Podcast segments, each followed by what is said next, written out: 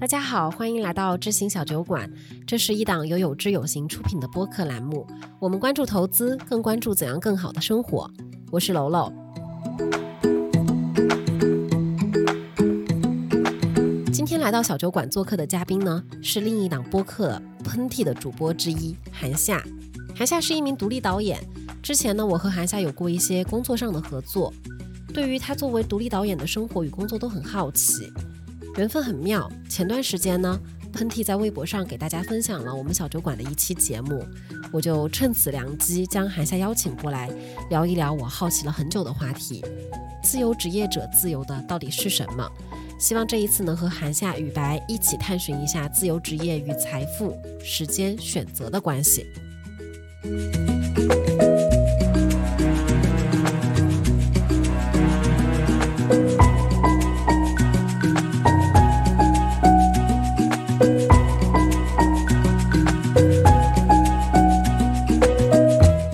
小酒馆的听众朋友们，你们好，我是韩夏，我是一个独立导演，我是一个半吊子的主播，然后我还是一个在网上随便说说话的一个，可能有些人认为是有点偏 KOL 属性，有些人也不这么认为的一个呃女性创作者。这个 title 好像有点长啊，对，有点长，就是很全面，嗯嗯，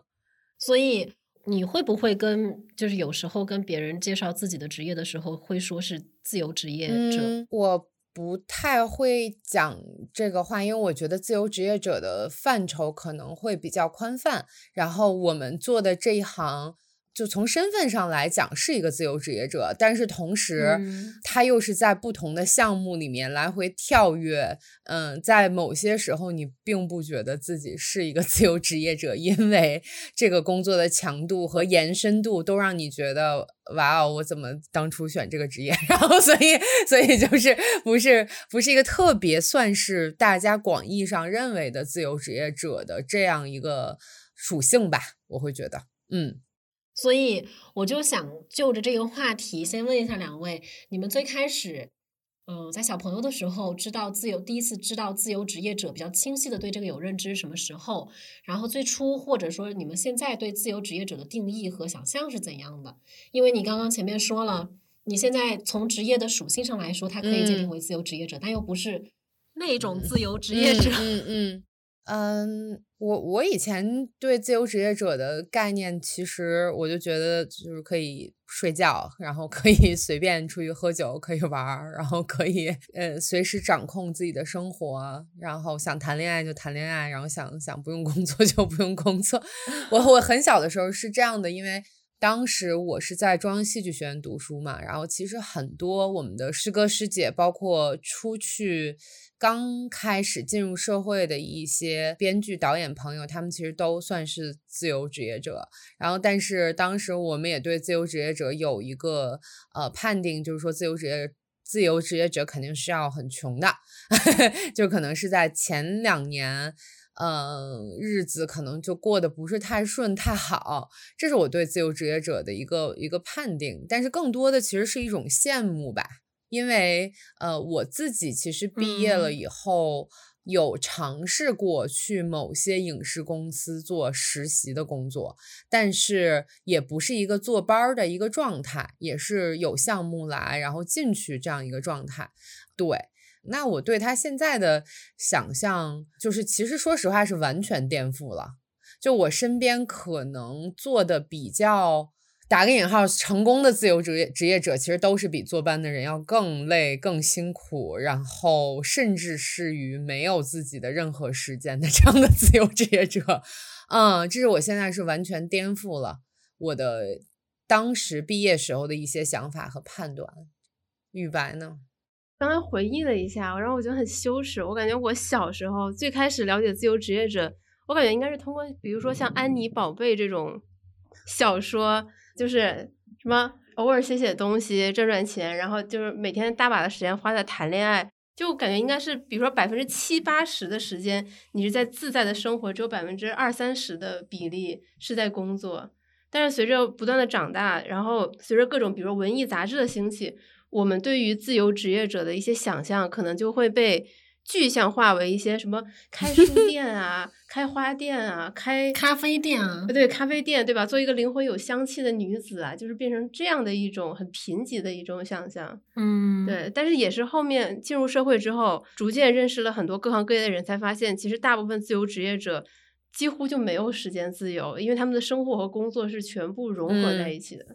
是的，对，就是我我提炼出两种区别啊。一开始像说是，嗯，韩夏说到的那种，因为因为我大概知道你是嗯读导演，然后我是学那个戏文出身的。呃我在进大学第一天开年级大会的时候，系主任就说，如果你们想要深耕在戏剧行业的话，请你们一定要先做好入不敷出的准备。所以我就想说，那就是除非我很有钱，嗯我本身就很有钱，没有什么太多的那种物质之忧，我可能可以去选择自由职业者。然后第二种就是会听到的一种说法是，等我 财富自由了，我就去当自由职业者，这也是一个很常见的一种就是表态嘛，就是他是追求戏剧是吗？对对对，就是所以就是由此呢，我们我 Q 一下我们这一次播客的几个主题，就是希望能和韩夏好好聊一聊自由职业者到底自由的是什么。嗯包括想要引入几组自由的关系，比如说自由职业者和财务自由、自由职业和选择自由，然后包括自由职业和时间自由这几个就是之间微妙的关系。我们可以破，我们可以破一破很多就是大家对自由职业者的幻想和迷思啊。然后第一个问题呢，就是你从中戏毕业之后就去就去美国留学，然后回来之后，其实是一直一直在自己的这个行行业里面一直在创作嘛。完成学业之后呢，你对于自己的职业就有什么考量？包括你前面说到，你那个时候还是比较有那个去嗯尝试着进入到公司里面去当实习生去做项目，但最后为什么还是选择了做一个自由职业者？就是说这个事儿挺有意思的，就是我 现在说起来有点有点羞耻，就是我我在三十岁之前就处于一个希望自己处于一个特别摇滚的状态。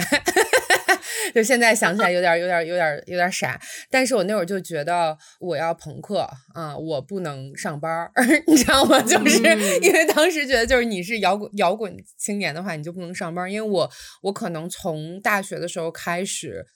接触更多关于摇滚乐的东西，或者是我自己经常去看演出，然后认识的很多朋友都是在音乐行业里面的，然后包括嗯文嗯艺独立影视创作这个行业里面的人，就是大家其实都不会对这件事情的忧虑和担忧有那么深。就是可能我当时认识很多三十七八岁还没有获得现在普世意义上所说的财富自由的百分之五的这种人，在我的身边可能充斥着这种人，也给了我一些打引号不太正面的一些影响。但是同时，我又觉得它是一种比较。呃，符合我自己内心想法的这样一个呃生活方式吧。然后就比如说，我当嗯时、其实我刚才讲过的，就我大学毕业其实是有先在北京做过一段时间的有配的这样的工作，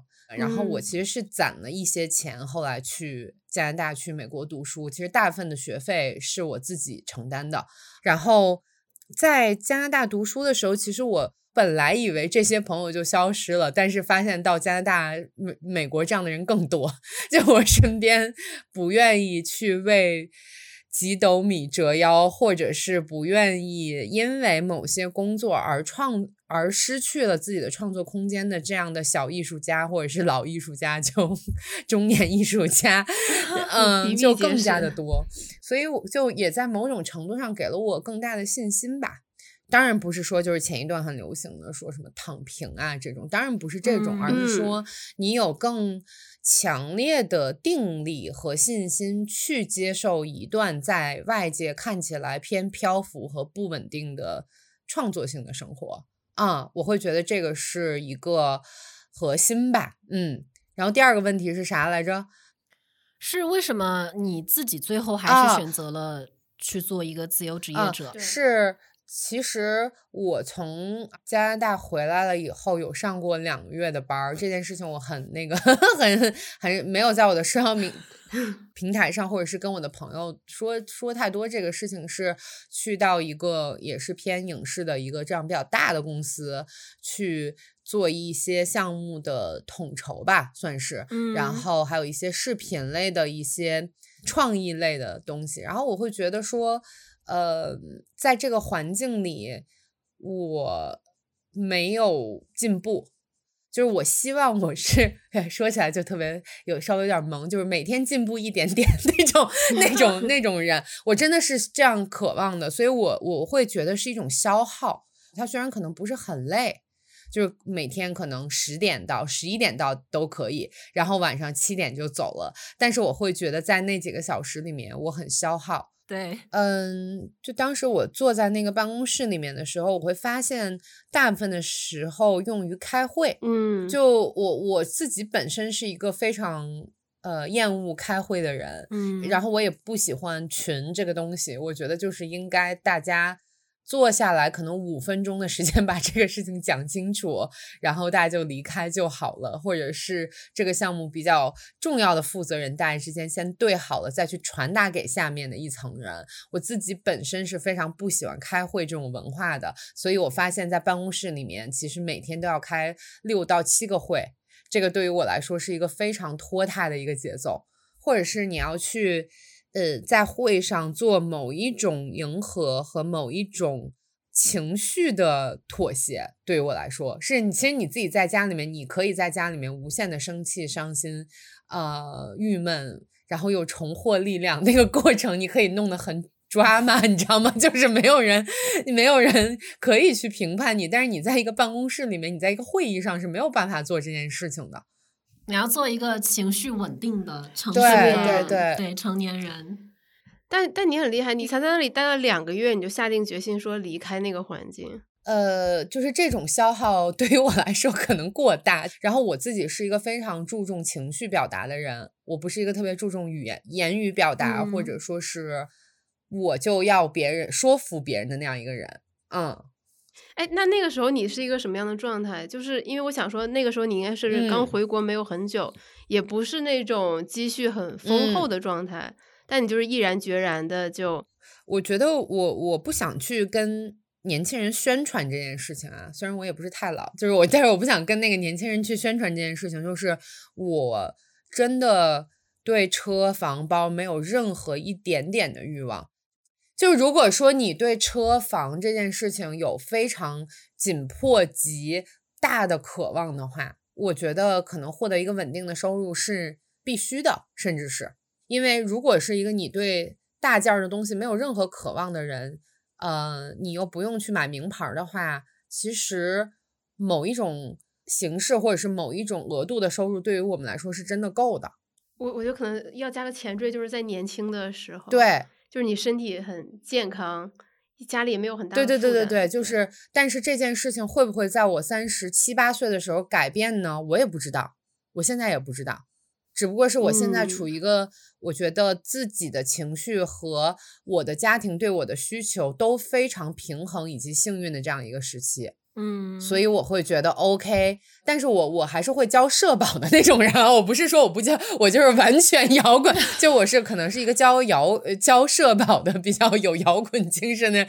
对，我还是会交社保的，但是就是说我是不是要攒钱买房，或者是我要买车，我要买什么？这个在我的生活里面，哪怕到三十四岁的今天都没有任何的考虑。嗯所以我的很多朋友会觉得我有病，但是有一些朋友又觉得你这样很好，所以我也不再听别人的了，在这方面，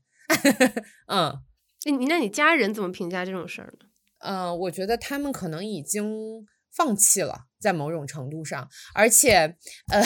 而且其实包括我刚才讲的，我从二十二岁之后就没有再要过家里面的钱了，所以他们可能也觉得呃控制不了我，这个真啊的是，他们也觉得没有办法控制，然后这个这个女儿，呃，somehow 就也没有任何其他女孩有的应该有的一些欲望，然后就这个女的怎么管呢？管不了了，就是就算了吧。我觉得我爸是一种这种，嗯嗯因为你要。你要么是限制他，就比如说你还是得依靠父母的经济来源，那嗯我就不给你钱，你也没有办法去做别的事情。要么是通过诱惑，我给你买一房，是。就是限制和诱惑，他在这两方两条路上都已经堵死了那一个会被控制的是是是可能。是是，所以。呃，也挺好玩的。我觉得现在他们的放弃也是一种。就是你把一个人放到一个农村里面，对吧？然后刚开始城市人放农村里面，刚开始他会觉得这儿破那儿破，然后后来他又发现了这个地方可能有一些他从来没有发现的一些美。我觉得我爸现在就是一个被我关在了山村里面的城市人，就是可能在我身上也发现了某种独立之美，就是放就是一种更更偏和谐的放弃吧，嗯。对，而且在这个里面，就是比如说自由职业，它还是需要一段时间，确实去向，比如说爸妈，或者说是比如像关心自己的朋友，去证明我能够养活我自己，这个是没有什么太大问题的。要不然的话，我觉得还是还是可能会承担比较多的压力。就当时在当时在选择我我要离职离开那一个我我上班的地方，去自己做自己的事情，你完全没有一些经济或者财务上的担忧或者焦虑吗？嗯。有的有，我记得有一段时间，我那会儿应该是二十六岁，呃，有一段时间就是卡里面就只有一千多块钱，因为要交房租嘛，就是当时回回北京以后交了房租以后，卡里面还剩一千五。但是我有一点挺跟别人不一样的，就是我是一个打不死的小强，就比如说我看到一千五了，我就会立刻想办法去做一些。嗯，你看我做过那个翻译，然后做过艺考学校的老师，甚至做过那个那种宴会上的那种礼仪小姐。哇，对，然后我还去卖过衣服，就是这种东西我不会非常就放不下架子说我要不去做。嗯，所以我会。在那个我觉得很不安全的情况下，我会迅速的迸发出一种就是非常 中国勤劳人民的农民，就是中国传统美德中那种打不死的那种练。对对对，就是可能一些对有什么有什么能让我干的，我能赚钱的，我一定要先下去干。就是在那个外国，可能很多人就说：“哎呀，I have anxiety，你知道吗？就是大家就病了，就是更还需要看心理医生。”是。我我往回倒一下，就是假如我是观众的话，我就会特别想要再剥离一下之前我们说的那一些啊，我不要车，我不要房，我也不要买名牌，这其实相对来说已经是一个相对高层次的需求了。这个我们能有共识哈。那很多很可能很多人有一些，他确实就是目前眼前的房租，我是要。我是要通过我每个月稳定的这个薪资，我一我没有这个工资，我就 cover 不了下个季度的房租。然后如果我没有这个的话，那我每天我可能在未来半年的生活就没有保障。所以其实还是有那样一个相对成规一点的看法，就是那自由职业者是不是有钱人的特权？就是想看一下你们对这个会有什么样的观点？就是你你觉得是还是不是？或者你觉得这一个话本身就是有问题的？嗯，我觉得这句话对也不对，嗯，但确实是存在，呃，很多职业是存在特殊性的。呃，说实话，在我这个行业里面，大部分人的日日薪资，就等于说每天获得的酬劳，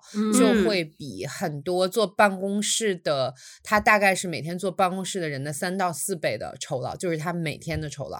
啊，但是我可能是一个月中有两天可以有这个酬劳，或者三个月中有两天可以有这个酬劳，然后平均下来，我算过，就是我的这个收入就相当于是某北京呃影视公司一个小总监的年收入。就很多人就特奇怪，他们就觉得我特别有钱，我也不知道这个这个这个想法到底是从哪儿来的。可能是觉得，OK，你一是在微博上有一点点关注量，然后二是你可能身边都是有钱的朋友，所以就把你归到了那个范畴之内。但是我真的算了算，我每年那个。获得的薪资就真的是一个小总监的一个 收入，甚至我还没有年终奖，他们还有年终奖，对吧？还可以抽个 iPhone，谁给我 iPhone？没有人给我 iPhone，对，然后人家还有五险一金。还差说，我社保还得自己交。对，嗯，对我社保得自己交一所有，呃，百分之百还蛮贵的。就如果大家知道，就是北京这个社保的额度的话，最低工资都要现在都要上到一千七了。然后，但是我是觉得它不对的点在于说。有一些人是像我和我身边一些比较有坚守的一些朋友，我们是没有在这个行业中被同化的。就是你可以做一个很富有的自自由职业者，你可以做一个。挑活的自由职业者说的比较接地气的话，但当你挑活的同时，你的收入和你的薪资就必定处于一个非常不稳定的这样一个状态。嗯，我身边有很多不挑活的自由职业者，但是这些自由职业者其实现在做的非常非常的，呃，从收入意义上来说是非常非常成功的。但是，一旦你挑活并呃非常严苛的挑活的话，嗯，那说的好听一点，就是你的职职业操守，或者你对你的创作场域，或者你对于你的创作主题是有需求的话，那大部分还是处于中产以下吧，我会这么讲。这好具体哦，具体到中中产以下 啊，我真的是觉得中产以下。那你说北京现在什么是一个中产呢？他肯定有房有房有车，这个房和车肯定不是太好的，是一个看得过去的自己。能开能住的这么啊这么一个地儿，然后我孩子可以上个学，不上多好的学，上一个学，然后我可以随时带我的父母每年去个海南，对吧？旅个游，这是我觉得大家可能对小中产的这么一个定义，对吧？但是我我身边的可能呃影视行业和文艺领域。工作的自由职业者的话，我觉得能达到这个要求的，可能也只占百分之三十左右吧。这我觉得这已经有一点幸存者偏差，就是你认识的这些，但因为他们可能是在北京、上海、广州这些地方，所以说整体的薪资会偏高。嗯嗯嗯，但是如果你生活在算是二三线城市，你整体的工资就是月工资平均在四千五六。这样的地方的话，那我认为你可能就就像你刚才说的，可能就会有些问题了。嗯，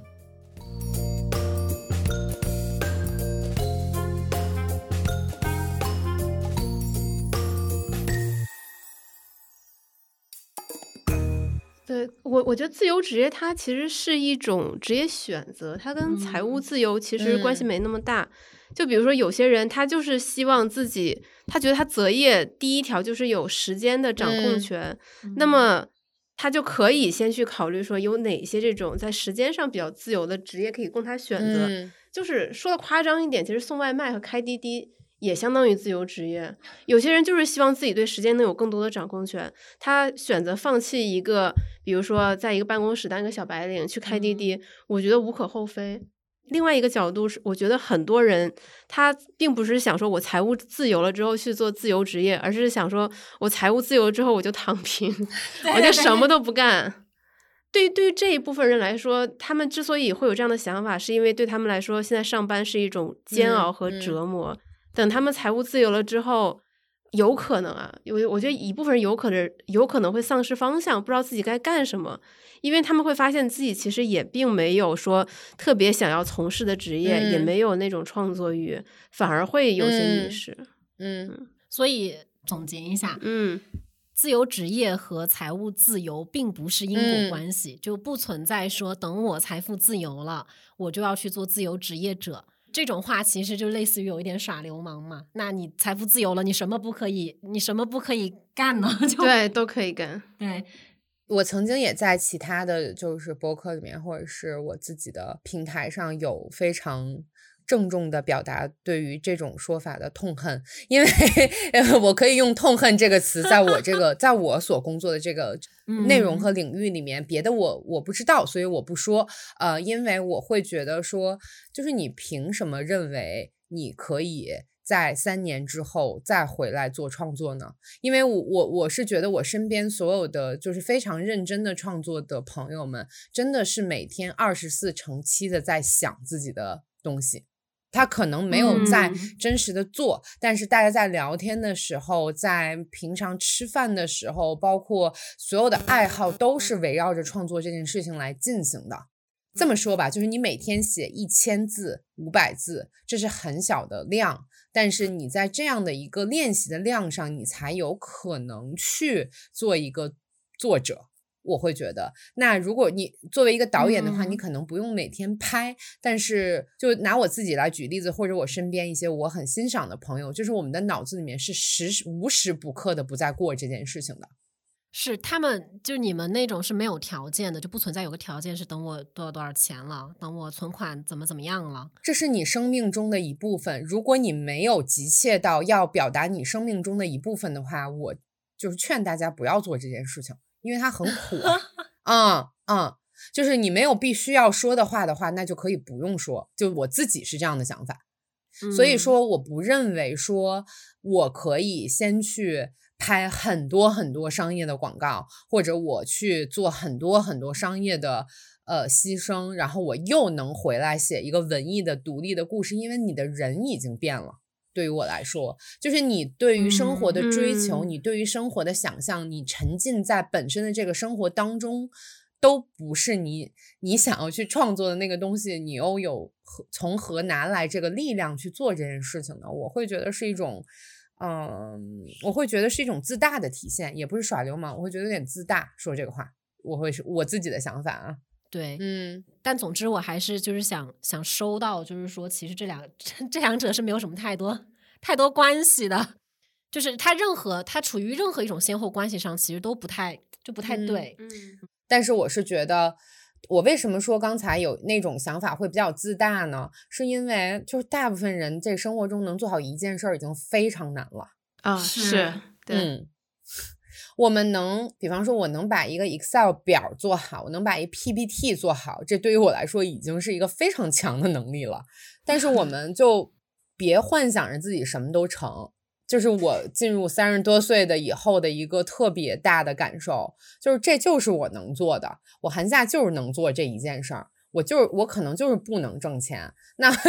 那我就不用再去想说什么我积累了某些财富再去做某些事儿。我觉得这件事情在很多人身上都不成立，它是一个想象，它是一个愿景。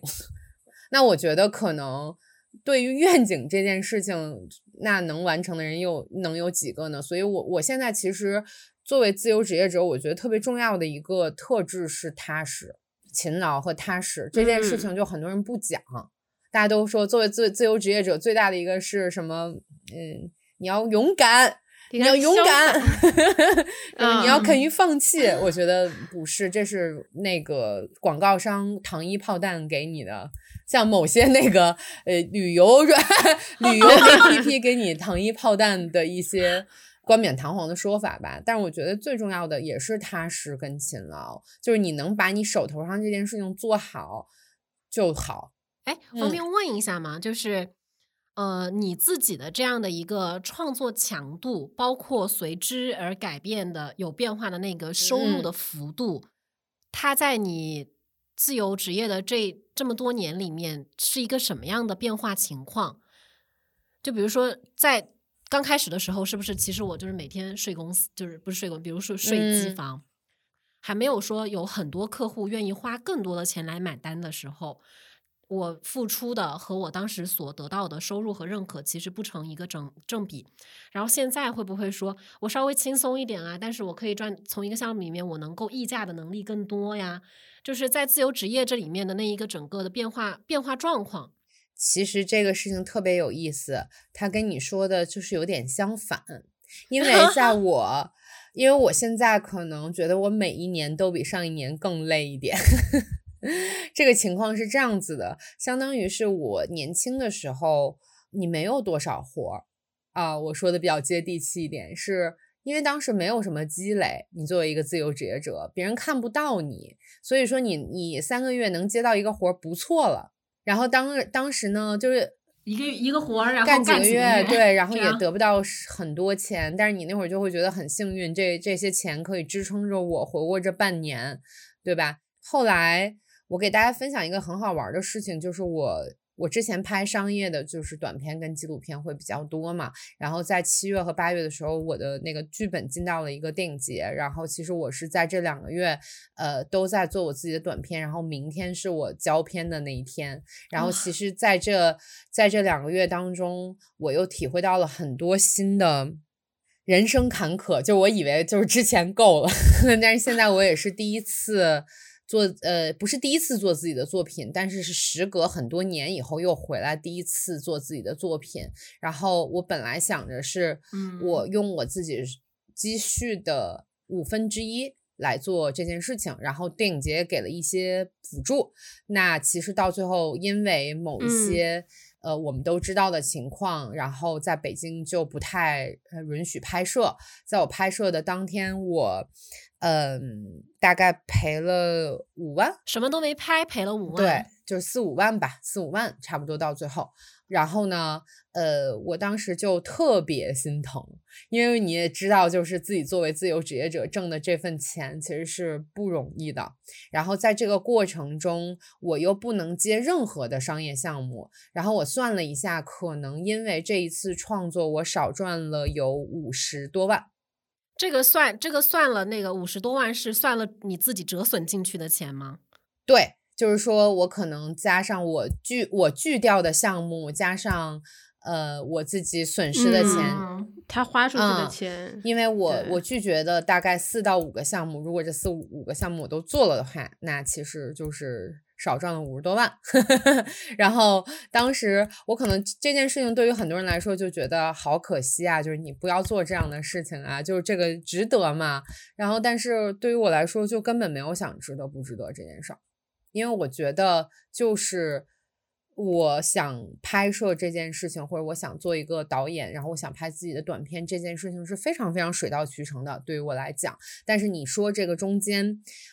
只是因为你年轻就要拒绝这些机会，或者你要赔钱吗？不是，到三十多岁，你作为一个自由职业者，你可能赔的钱越来越多，因为你往上走了，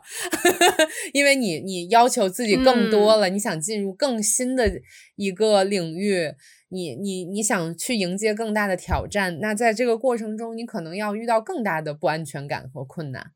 所以我刚才就告诉你，这个事情是越来越、越来越来越极端，越来越奇怪。对我自己这次也学到了很多吧。那难怪就是韩夏之前说嘛，他我之前跟他在微信上聊的时候，我就说你想聊什么，他就啪三句话 抛过来说。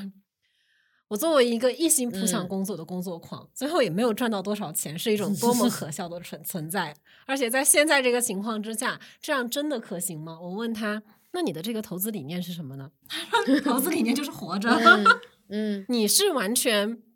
我我我我，比如说我在我的那一个就是推测中啊，我先抛一个推测，你看这个对不对？就是当我在。自由职业的状态中的时候，我是我会非常的，我没有稳定感嘛。我不是说每个月我的账户都会打进一笔钱，它让我知道起码什么事情我是永远不用担心的。嗯，但如果是没有，就是我现在赚了这一笔，下一笔又不知道在什么时候赚的时候，我会尤其的看重我赚到的每一分钱，并且会更有心思的去说，我安排好它，然后我越来越多的积蓄，我要怎么样让它钱生钱。但是我感觉韩夏。我听那个播那个你们的喷嚏里面，竹子评价你也是没有什么太多的商业的这个头脑，对商业的头脑，那就是我我就想说，你这个心态是如何练成的？哦，我我没有心态，我就是笨。在这方面我就是笨，我刚才给你讲过了，就是我觉得就做好一件事儿很不容易了。我会觉得可能是我那个某一种思维很发达，然后到这个地方我就是一个傻子，我真的是笨。因为就有的时候你们知道那种人，就是一进到某一个场合，他就会两眼发黑，然后感觉不太会讲话，就像那种社恐的那种人一样。这就是我做到银行的那个理财的那个柜台的时候，就我会觉得他说的。每一句话就会变成很模糊的一些小数字，然后在我脑子里面嗡嗡乱响。我就觉得可能我我在这方面确实是，包括我从小受到的教育，包括我我天生的 对数字的不敏感，以及嗯一些我刚才提到了林林总总，我觉得我就是一个在这方面不太行的人。但我同时又没有觉得这件事情太不 OK。OK，这种思维没有让你在之前吃过亏吗？因为你对于钱算算是等于你把全身心扑在了创作上嘛。我吃亏啊，我我吃吃老吃亏，经常吃亏。我觉得我每一次做项目，就最后就像一个狗啃屎，摔个大马趴在钱这方面。但是我觉得现在我可能稍微学聪明一点，就是我自己不去谈这件事情了。我不行，我找一个行的人，对吧？然后我找一个行的，我不会说我找一个会说的、会算的人过来还不行呢。就是我会，我以前会觉得自己 OK，就是韩夏你很强大，就是你什么事情都要自己弄好。但是现在我就会承认自己在这方面就不行。那不行的话，我就去再找到一个行的人，然后大家一起合作去做这件事情。嗯。这就是一个就团队合作嘛，然后这个团队合作其实也是我想放在后面说到自由职业和选择自由上面的，因为你其实有一个很大的优势在于你可以选择你要和谁去合作，这个合。作包括我并肩作战一个团队里的战友，我们一起去完成一个事情，也包括我想要去服务于谁，或者我选谁来在某一方面来弥补以他的技能来弥补我的这一个可能就是相对短板的地方。那这个我们先暂时的搁在这儿，然后往后，然后往前倒一下，想来问的话，想想请你，嗯，稍微的总结分享一下，你觉得在你的工作中啊，就是钱和工作它是一个怎么样的关系？呃，我会觉得这两件事情是非常分割的，对于我来说，呃，我需要一个保底钱，就是就有点像是，嗯，把自己嫁出去了以后。收一笔彩礼，然后这个彩礼钱我收到了，然后呢，呃，我需要有这样一个安全感，又怎么这么俗啊？就是反正就有一个安全感，然后但是，呃，只如果我得到了这个安全感的话，剩下都没有关系了。可能这个和我那个很像，我在毕业的时候算过，我赚到比如说某个数字的时候，A 数字的时候。我就算了下房租、交通费，我要吃什么，就是能够达到我一个生活的需求，基本生活需求，然后我就可以再也不要去为了寻求加薪的可能而工作了。就是不管有什么样的机会，它只要不低于这个线，我就按照不是金钱的因素，而是我自己的那一个，比如说价值价值观是否吻合啊，是不是我想做的事情啊，有没有团队里面合作的比较舒服的人啊，这些去选。然后等我毕业了之后。可能到了那一个小小的数字，我又开始重新算，我又算出了一个新的数字。嗯，新的数字呢就会说，哦，那其实我的生活是要到达一个这样的水平之后，我才能不考虑钱而工作。然后我现在又开始可能会觉得说，这个还是不是很靠谱。就是反正我觉得这样的算法是不太，但是这我我我是觉得我这个东西和你说的那个保底钱有一点像。然后我我就是想问，我的这一个数字会随着我自己生活经历的积累越来越高，就水涨船高。对你的这样的一个保底的数字，它不会有变化吗？还是说你就是有一个恒定的，你的安全感的那一个对应的数字在哪里？我有一个恒定的，就是它大概是，如果我就是不小心摔了，然后就真的就是每次都是想这个，不知道为什么，就是不小心摔摔断腿什么的。敲一下木头，不小心摔断摔断腿，然后那个呃，可以 一年支撑我不用出去干活的钱。你有做一些投资理财上的规划吗？我觉得就是你，你让我去一趟银行，然后跟一个业务经理聊一下午，这个时间对于我来说已经是一个非常大的突破了。然后我可能在。呃，五月份就做了这件事情，然后可能就是把它放到了不同的理财里面，但是我我就听说。呃，什么？现在还有人什么买停车位，然后投做投资的这种，我就觉得就是对于我来说非常之遥远。然后并并有一些比较新奇的一些投资方式，我会觉得这个我会有点弄不清。给你分享一个特别好笑的，就是我曾经有去上过那种理财课，就可能就是那种淘宝什么什么九十九元那种，就是我就想，我也没有想通过这个学到什么，我只是想要知道一些很基本的知识，或者是大家对。这这个事情是怎么看的？我有点好奇，结果我就被拉进了一个什么五百人大群里面，所有的人都在都在问问题，然后老师就在每天还是讲那种非常基本的理论，就比如说什么穷爸爸、富爸爸，或者是什么一些这种很小狗钱钱一些非常基本的理论。which 我们已经，我可能自己也知道一点点，对吧？然后，但是我我会觉得里面大家都是。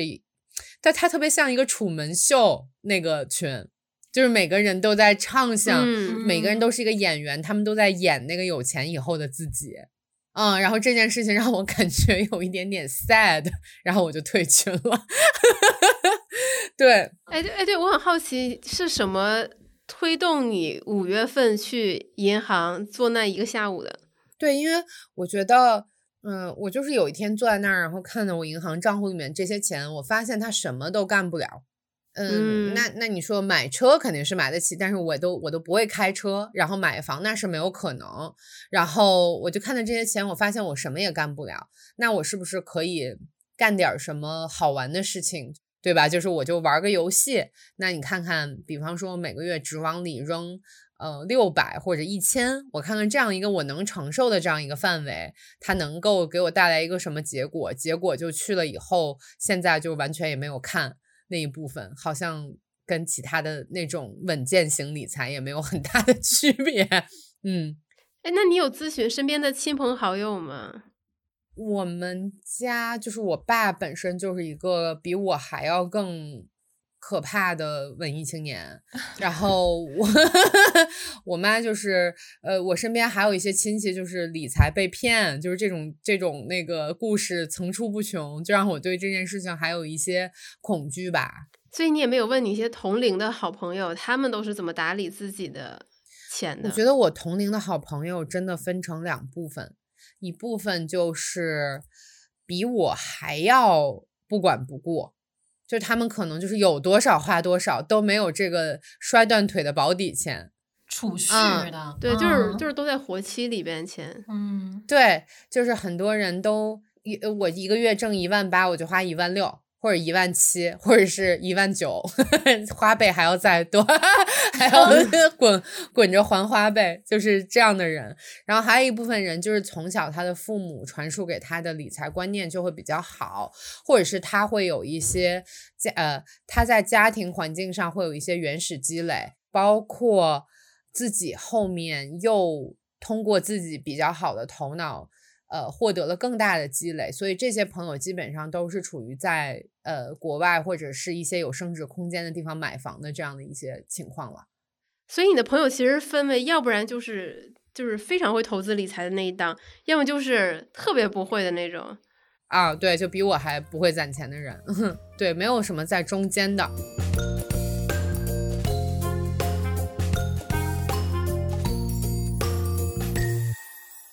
韩夏身边感觉是那种就是敢于要价的这种创作者啊、导演啊，或者是编剧啊、作家，他的比例是多还是少的？我还蛮好奇的。我觉得大家敢于要价这件事情，比我们小的时候要幸运的多，因为其实现在不管怎么样，你的平台是更加透明化的，或者是。大家也大概知道这里面是什么个情况，什么水有多深，对吧？就大家可以敢于去做这件事情。然后，但是呢，呃，被骗还是屡见不鲜，就是被骗的情况甚至会比以前更多。嗯，我还是觉得，因为以前在这个行业内的一些呃有决定权、有话语权的人，他没有那么的不堪。但是现在不堪的人非常多，不堪的事情也非常多，嗯，所以我会觉得这个从这个财商教育真的，我觉得非常非常的需要。首先，但是是否这件事情就完全够了呢？我觉得对于自由职业者的保护，其实不光是你自己的财商要提高，其实是我们的很多法律法规或者是在这个行业里面的规则是非常非常不完善的。那我只是从我自己的角度来讲，但是如果说你做自由职业者，你只是想做一个，就这个我不太好说啊，不太好说，因为我身边的那个自由职业者全部都是跟大部分是跟艺术创作有关系的嘛，但是是各行各类，就比方说他是设计师，他是插画师，他是编剧，他是呃做音音乐人，他还是调色师，我觉得他可能都是跟这个有关系的，但是每一个人都有被骗过的。经历，而且这件事情是没有停止的，是因为我们没有合同。呃，如果没有合同的话，那你这件事情怎么说都没有用，对吧？就中国的微信现在是有法律效应的，然后但是你又没有钱去雇一个律律师可以去告对方，就是这件事情是很大的一个被骗的一个缘由，就是我没有任何办法可以保障我自己的权益，我只能相信你，我只能相信。你愿意在这个时间内给我相应的报酬。但是这件事情也是也是有点啊、美好的愿望吧，我觉得，嗯。我觉得相比起就是你收入上的不稳定，这一种没有很好的机制能够保护我的这一个劳动的，就是报酬，嗯，还是是我觉得自由职业中更更需要大家去考虑的就是风险，你是否能承担？对，其实我觉得应该，比如说先对我们的自由职业者朋友们嗯，进行一点点的，比如说法律常识的小科普，以及财商教育的一些小课堂，嗯可能对他们来说会更有帮助一些。呃，你说就大家就是完全没有投资头脑吗？我觉得也不是，就是我觉得可能得有一扇窗给到大家看到。但是反过来说啊，我也觉得有一个迷思是很多呃自由职业者，如果他是偏很酷的、很自由的性格的话，他会就说我不 care 钱，就是就是投资这件事本身也会被妖魔化了。我会觉得，因为就是现在市场上的这些、嗯投资类型，然后包括就是这些宣传，会让你觉得很妖魔化，对吧？就是可能某一个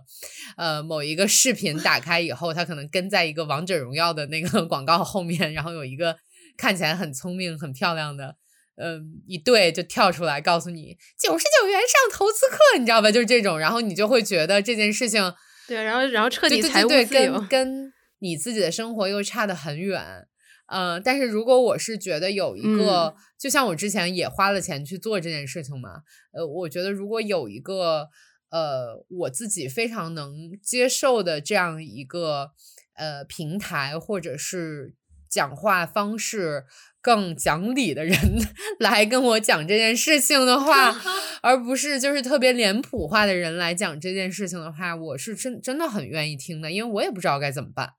我是处于迷茫的状态，我并是并不是处于排斥的状态。嗯，我相信我身边有很多朋友也是这样的。其实嗯是这样的。哎，我曾经还去那个 master class 上看过，就是关于投资理财的那个课，但是我又发现这个这些美国人做的课也实在是太气人了，就是最后给你说一堆玄学，然后没有说真，我就我就是有三十万块钱，我要干嘛？就是没有人能告诉你一个干货或者是实实在在的事情，对吧？然后我就会。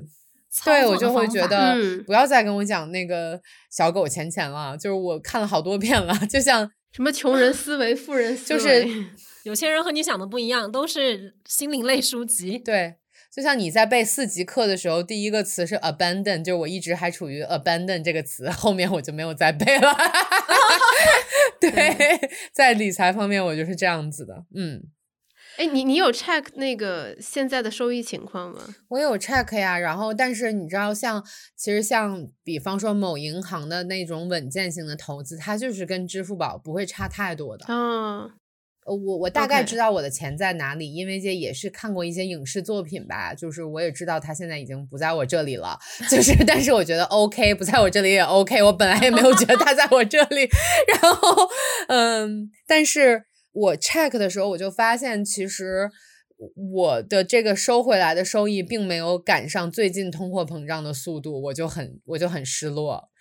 我就坐在这里就觉得就像一个小孩等着一个珍宝，然后在一个巧克力盒子以以以后，你以为它会变十个出来，结果它就变了半个，还是被人咬了一口，就是这个感觉。哎，那你当时购买的时候，对方有跟你讲说你要投资多长时间对间？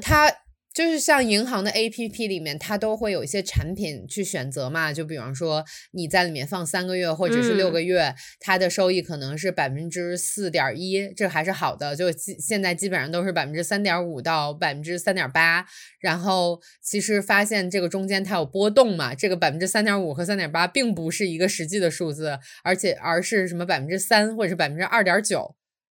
自自由职业者的自由理财就是 对差不多。哎，其其实其实还有一部分，就是因为最开始楼楼介绍你的时候说，我这么努力的工作，嗯对吧？但是最后也没有说攒下来很多钱，那是不是你的开销会比较大？No，我其实一个月只花四千块钱左右，我算过，就是除了房租。嗯，啊，我惊呆了，因为我因为我经常在片场嘛，所以就是吃饭什么的也不用我自己花钱，而且我基本上不太买东西。嗯，我我有我啊有惊到，高的时候可能七八千，然后不加房租啊，这是不加房租的，就是生活开销。呃，是加上房租的嗯话，可能要一万五、一万四五左右。就是我我可能对房子的要求会比那个比我生活高一点，是因为我自己我经常在家工作，我不需我不能让我的那个房就是住的地方是一个不 OK 的地方。然后但是呃，我真的生活费，然后我自己做饭，所以就真的我的开销是很小的。而且我会用我用记账的 app 会用的比较多，哦，所以你平时也会记账？我会记，我每一笔一一块钱我都会记。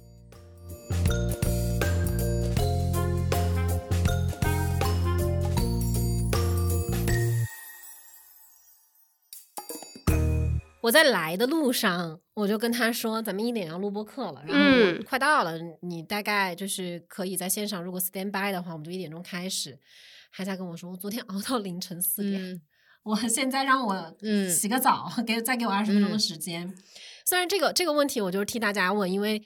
你的自由职业者的 工作时间自由了吗？呃，我想到这个问题，我眼泪都要流都要流下来。我觉得 我上一次休息应该是三月份，已经有五个啊月了。就是呃连轴不间断的，根本没有一天休息过嘛？过去五个月，对，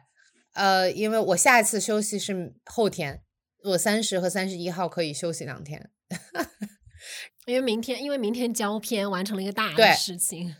所以就其实我是在连轴的不停的在转的。如果说时间自由的话，我只拥有什选择什么时候吃早中午饭和晚饭的权利，这是我唯一拥有的时间自由。然后另外就是我平常健身嘛，然后就是这那个四四个小嗯时我是会留出来的，每周四个小时，我可以选择 CEO 的时间去健身，就别人都可能觉得你是 CEO，你知道吗？因为健身健身房里面有个 CEO 时间，就是说下午的三点多和上午的十点多，那个是 CEO 的时间，嗯但我只有那个时间，因为那个时间可能呃客户还没有反馈，或者是我的团队还没有反馈，我就可以去。对，然后我之前是一个非常非常有时间规律的人，就是我可能早上七点半起床，就跟上班的人没有什么太大的区别。然后，但是我却要工作到半夜，而且，呃，我比较惨的一点是，也不是惨，有意思的一点是我可能身兼几职，就是我要做导演本身的工作，就是商业这一块儿的，就是商业广告这一块儿的导演，我要做自己的短片，然后我嗯还要做播客，然后我要做微博上的一些文字的处理。那这样的话，我可能就是有几个不同板块的工作要进行。那么，嗯，在这个过程中，其实是所有的时间都被占满了，基本上。嗯，所以说，如果你是一个想要选择非常忙的这样的一个自由职业者的话，我会认为你就不要把周六周日考虑到你的工、你的、你的那个 schedule 之外了，因为这件事情是没有办法避免的。而且它它并不是为你所掌控的，这个是我想嗯补充的。就比如说，你不能控制你的客户给到的反馈，它是一波什么样的嗯反馈？就每嗯次等反馈的时嗯候，心里都很都很提嗯心吊胆。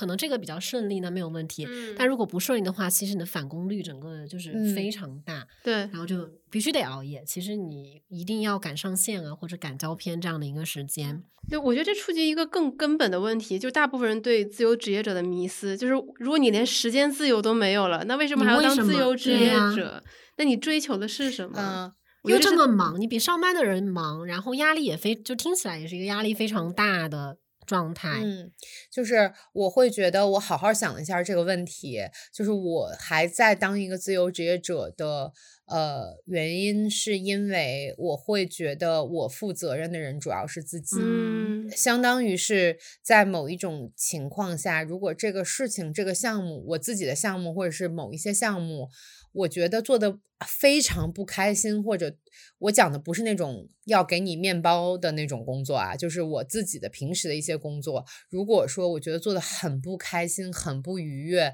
影响到了我的健康，影响到了我的生存的时候，我可以叫停。这是第一点，嗯，然后第二点是我我虽然没有拥有时间自由，但我拥有了情绪自由。就像我刚才讲的，我可以在家里的时候，我可以随时哭，我可以随时笑，我可以随时生气，这些是不需要被别人所看到的。嗯哼，嗯，我可以随时的去做一个在情绪和呃自我个性上随时可以掌控自己的人，而不是说在我有某一种情绪来的时候，我旁边还坐着小张、Tracy 和 大李，对吧？就那个你还得强颜对欢这个时候，我会觉得社交或者是保持某一种稳定，在别人面前的稳定性的这种功，在我看来是一种无用功。而且我这种状态，我觉得有一个好处，就是说，因为你是只对自己负责，其实你就没有办法再找任何借口了。就你不能说我是因为老那种老板太混嗯蛋，所以我不得不去做这些事情。你要对你做的每一个决策负全责。是的，然后另外怎么讲，就是我我会在一条更像是我自己为自己设计的路上，虽然它非常的艰辛，它也有很多不稳定，但是就像我骑着一个自行车，我去选择自驾一样，就是在这个过程中会出现很多很多奇怪，然后让你没有办法去解决的事情，但是你还是可以有机会，就是我往远看，我是可以看到这个风景的。我不知道它是不是一种，嗯，很美好的畅想，但是我希望这个这个畅想是我一直所拥有的，而不是我要把这个交付给别人。嗯，就是得搭上别人的船，按着别人的方向行进。你也不知道那个方向和你自己想要的是不是嗯一样的。但说的自私一点，就是有的时候我那个我生气的时候，还是想在家砸一下。说的我还是想，我还是想 看到某一个视频，看到某一个电影，我就可以哭一下。我觉得这个对于我来说非常重要，可能对对于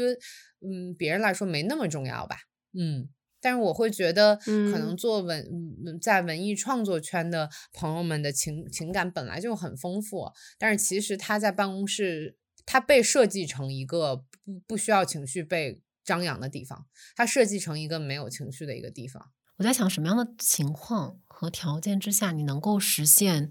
想睡觉就睡觉？就这真的是一个，就是只是一个幻想吗？呃，怎么说呢？我作为自由职业者，我觉得很幸运的点是我有权利去选择我七月八月的这种生活，就是我可以在这个时候，我就说大家不要来找我了，我七月八月就是要做一个自己的作品，那这个时候大家就会很理解，就会不再找我了。嗯，但是我就拥有了一个自己的作品，我觉得这是很很重要的。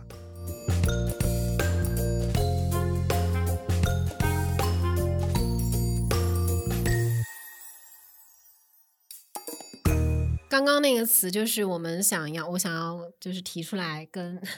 那你们讨论的。那其实我们在追求自由职业的本质上，是不是在追求选择的自由？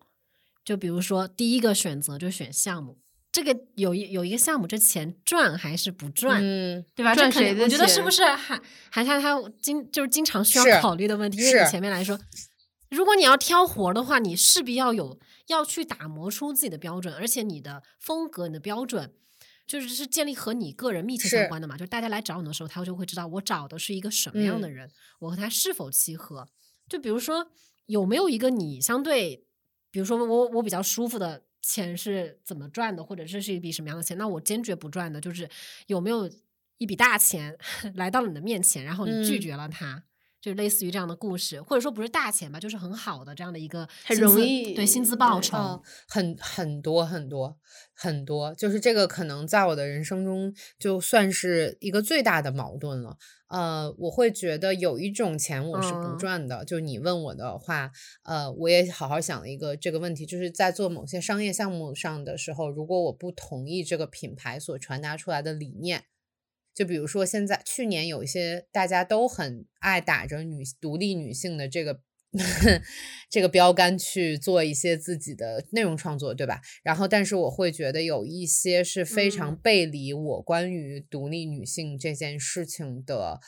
看法和认知的。那如果说这件事情背离了我的认知，在多次沟通无果的情况下，我坚我会坚决 say no。虽然说这个东西不会打我的名字，但是我在这个过程中，甚至会觉得我背叛了我作为一个内容创作者所要坚守的那一条底线。我觉得这个是不可以被做出来的，因为年轻人会相信这个这个东西。嗯，你是拒绝比较多还是接比较多？哦，拒绝的比较多，大概可能接下来拒绝是百分之八十吧。然后接是百分之二十，所以首先这个前提是 你已经是非常的忙碌，对，就是你的案子还是会比较多。那有没有就是另外的例子，就是你自己赚的特别舒服的钱？我觉得，我觉得有，因为就是会现在其实有很大的进步和跟以前不一样的很开放的品牌，他会主动来找到导演，想要一起共同创作一个东西。这种情况我。我我就是中间没有代理商，没有中间，没有中间人，没有代理商，然后是品牌想要主动来找你，呃，一起创作一个东西。我会觉得这种项目大部分都是非常非常友好并顺心的。呃，在中间可能会有小的问题，但是我会觉得他找到你，就是因为他认可你的作品，他认可你这个人所传达出来的理念和你曾经。留下的只言片语，他都有仔细的看过，我觉得这个是非常非常难得的。但是以前在没有社交网络的时候，他们是很难直接找到你的嘛。所以我觉得，像整个创意行业、媒体行业和影视行业，将来可能会走向一个个人对个人的情况是存在的。因为之前我们会有传统的代理商、中间商这样的。媒介存在，那现在嗯，很多的代理公司也变成了制作公司，很多小团队他们的执行能力，包括之后的宣传发布能力都存在。那我为什么还要去找代理商呢？对我会觉得直接对的这种会让我觉得很开心，或者是在这个团队中，大家都是像家人一样，就是合作过很多很多次了。每个人都是非常理解对方、了解对方，这种情况也存在。嗯，那我们我们前面你有说到一个点是，呃，比如说在赚的很舒服的钱里面包含一条，你有一个像家人一样的磨合了很多，然后也互相能够很快理解对方想要表达东西的这样的一个团队。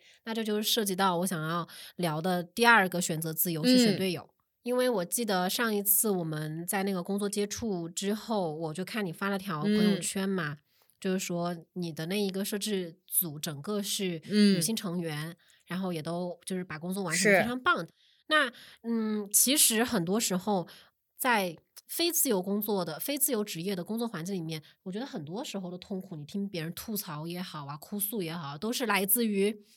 我真的很不喜欢和我身边的人合作，然后我又好像没有的选择，我必须每天高强度的和他们待在一起。那就想说你自己在这一方面是不是觉得这是一个很重要的点，或者说也想听你分享一下你自己作为一个自由职业者，在建就是打造团队和选自己想要并肩作战队友有没有没有什么难处，或者有没有什么爽点？呃，难处其实是因为我们有的时候呃现在拍摄的时候组里面。可能要有一百多个人，对吧？然后我可能是那个做导演的那个人，有的时候我只能选择我自己的主创团队，并没有办法去选择下面的一些呃工作伙伴。那这个过程中是一定会有磨合跟矛盾的。就这个事情是一定一定存在的，但是我有权利去选择自己的主创团队这件事情，已经让我非常非常开心了。因为我知道大部分听众朋友们也好，还是就是我们身边的朋友、同事也好，他们都是没有权利去选择你的老板，或者选择坐在你工位旁边的那个人，你都没有办法选择。那我刚才看到了，我看到两位主持人进行了一些言语和 动作和表情上的交换，也许就嗯。这个就删掉吧，然后呢，在剪辑过程中，因为可能那个工位的人会听。一般说删掉的，我们最后都是保留下来的。对，就是我可能就是坐在我工位旁边的那个人，我是可以选择的。就这件事情，我已经非常非常开心了。呃，但是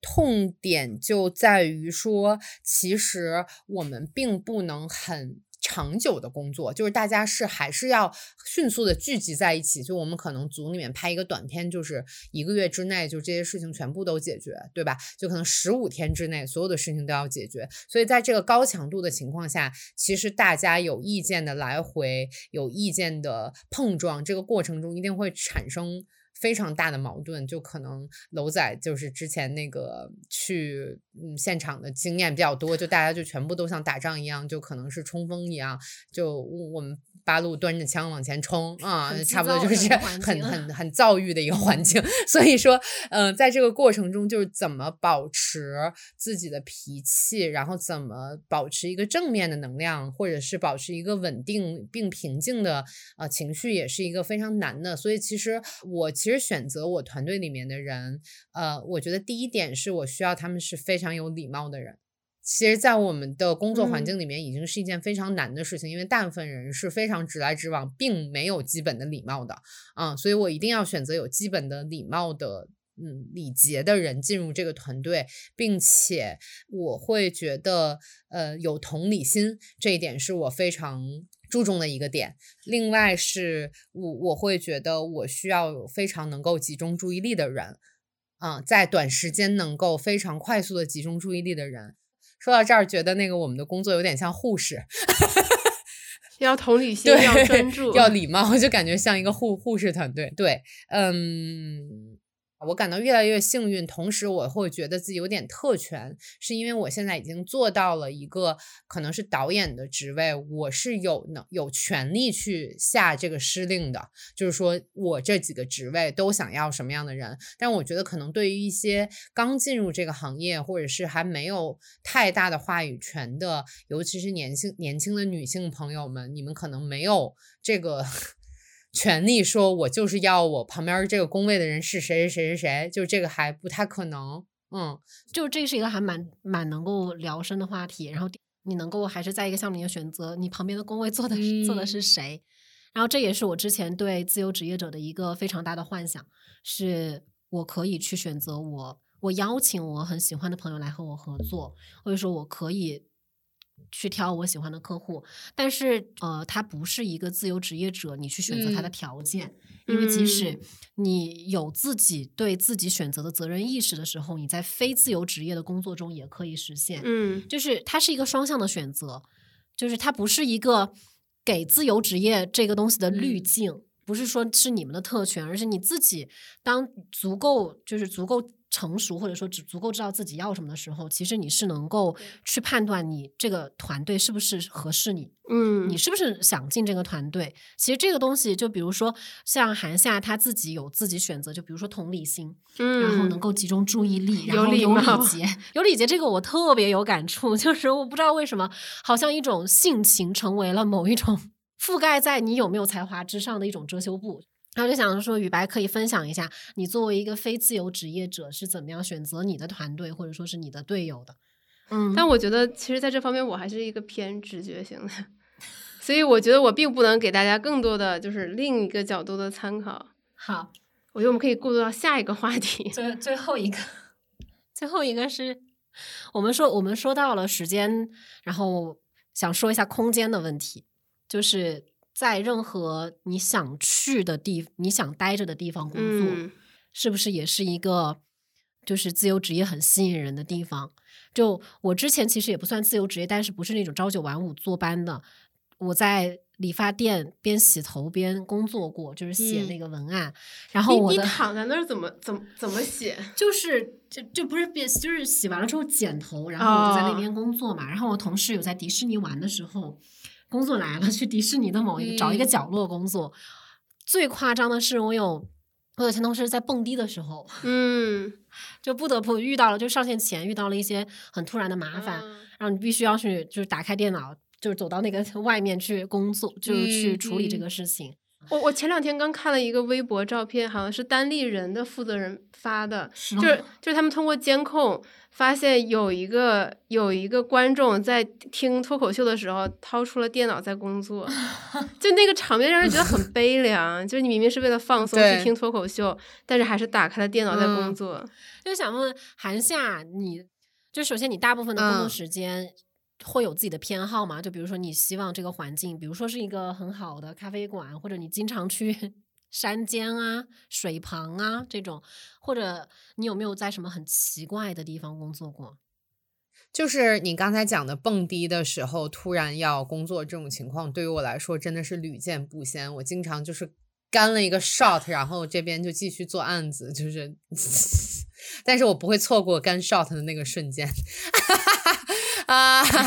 然后，但是我平时是一个比较喜欢在家工作的人。我不会认为说就是在家工作会工作不下去或者怎么怎么样，因为那个可能还是因为你在家工作的时间不够长，因为出去喝一杯咖啡也蛮贵的，就是下午可能坐在那儿一坐一天也只点一杯也不太好，对吧？但是你在你在家的话，那个我可以不用打扮，就是直接穿个大裤衩大背心儿就可以开始了。嗯，但是我觉得挺难的一点是在我们的工作中，经常有各种要坐很长很长车的时候。然后我有过那种，就是要在车里面写东西、写案子，而且你是要转场嘛，转场的过程中你必定要，就是要看你下一场的东西。而且我好死不死是一个特别爱晕车的人，所以我经常会出现，就是我看完了以后，我下车要吐一下，然后再回来工作的情况。天呐，对，就是我会晕车，那我就去厕所吐一下，然后再出来晕，再再出来工作，就是这种情况发生过好几次。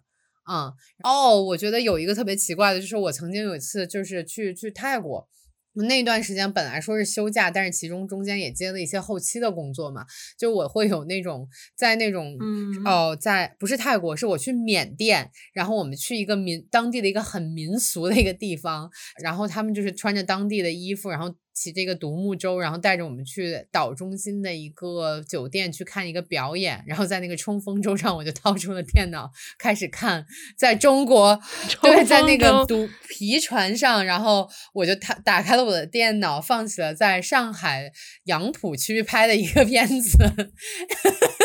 杨浦的一个朋友们拍的片子。然后当时那个情景就是非常非常的不搭，然后当地的有小孩还会过来问你，就是 What's this？我就说 some some。我就直接说，嗯，对，然后但是还是要很集中精力的在写那个剪辑意见，然后写完了又在篝火旁边跳舞，这可能是一个比较奇怪的一个一个场景吧。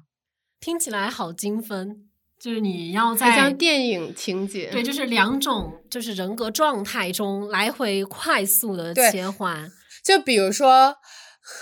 就比如说，跟你们录完了播客，我就要立刻上车去一个高碑店的一个那个影棚去看我的调色，就是，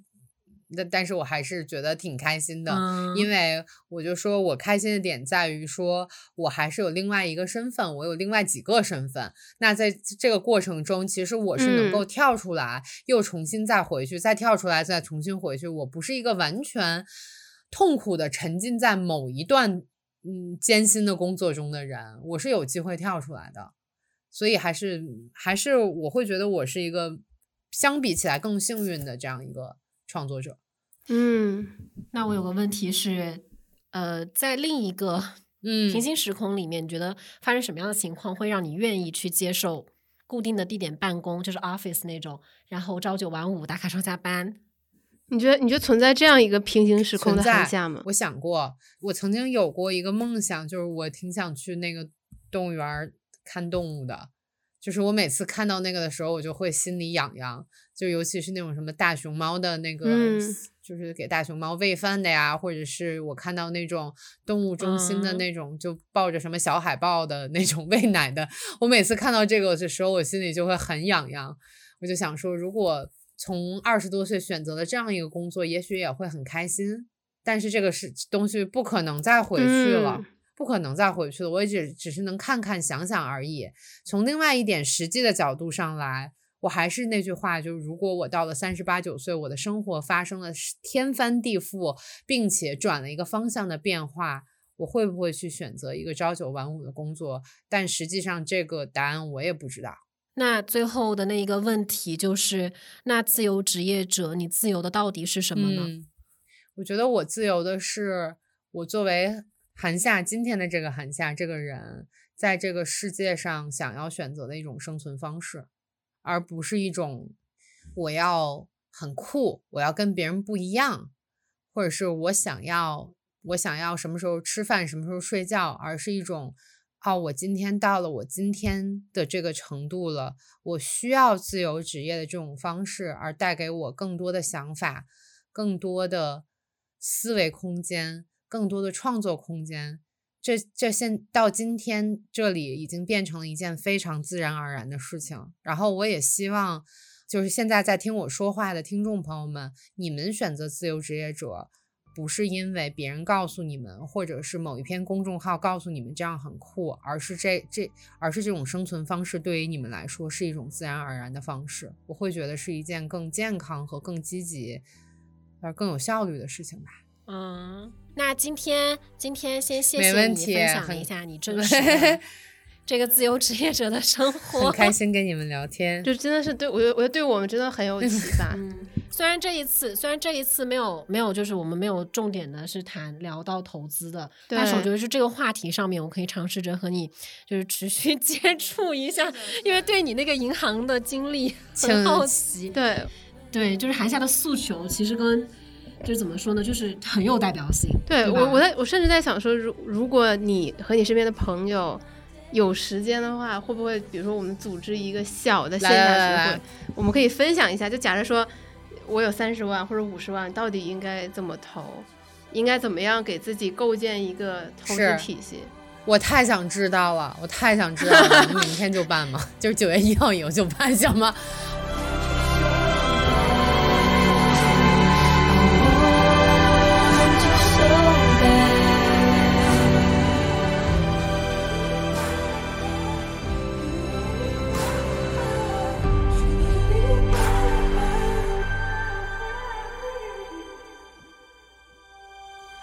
？But it's just a sweet, sweet fantasy, baby. When I close my eyes, you come and take me. It's so deep in my daydreams, but it's just a sweet, sweet fantasy, baby.